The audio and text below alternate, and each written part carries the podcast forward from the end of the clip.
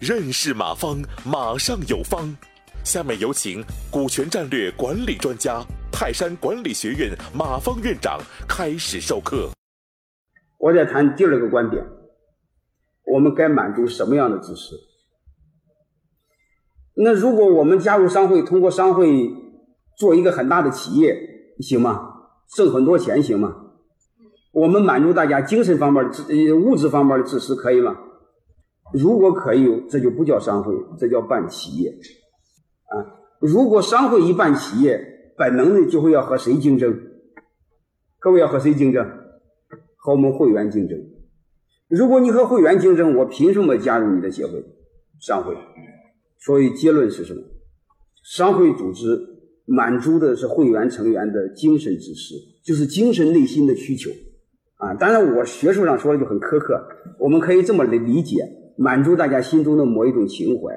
你比如说，我就是愿意为老乡做事儿，我就不愿意为别的省份人做事儿，这是一种情怀。如果真是有大爱的话，各位给哪个省做事是不是都是一样？为什么愿意给自己本省做事儿？这是一种精神的自私的需求啊！虽然不好听，我们这样好理解，好吧？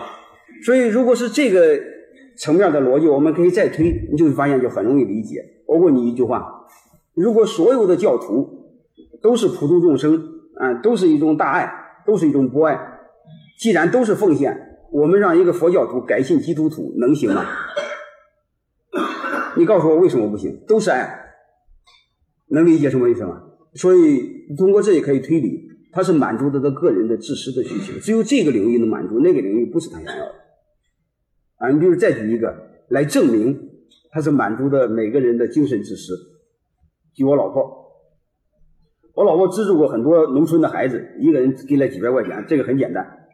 但是我开车带他在路上碰到路上有乞丐沿街要要钱的时候，他就不给。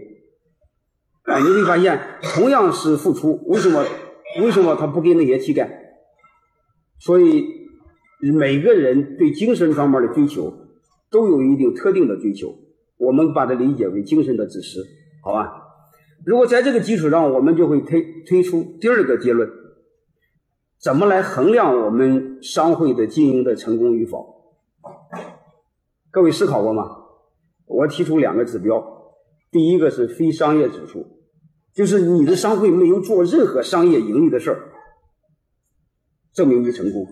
第二个就是公益指标，啥公益指标呢？就是做的全是公益的事儿。怎么来衡量你这个公益做得好呢？各位，只有一个，每年会员从中收益很大，每年都给我们这个商会有捐款、有捐助，证明成功。啊，你你要不相信，你看看这个哈佛大学，美国的很多著名的医院，它是不是公益组织？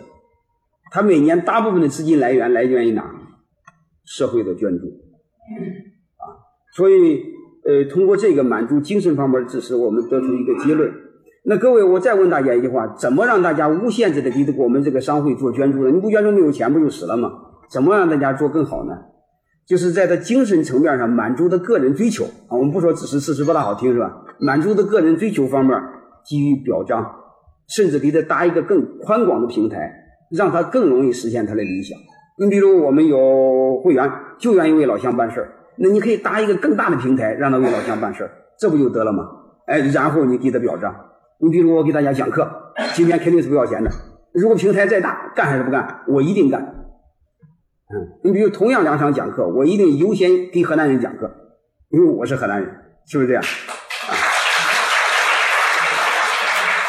所以这时候你怎么鼓励我继续干这个事呢？那你得给我表彰，是不是？于会长年底能不能给我发个证书，鼓励我？那我一看，我明年还继续干，啊，所以我们把这个呃基本的逻辑给搞清楚，啊，这是我谈我们满足应该是什么样的自私。的第一点，再看第二点，感谢收听本次课程。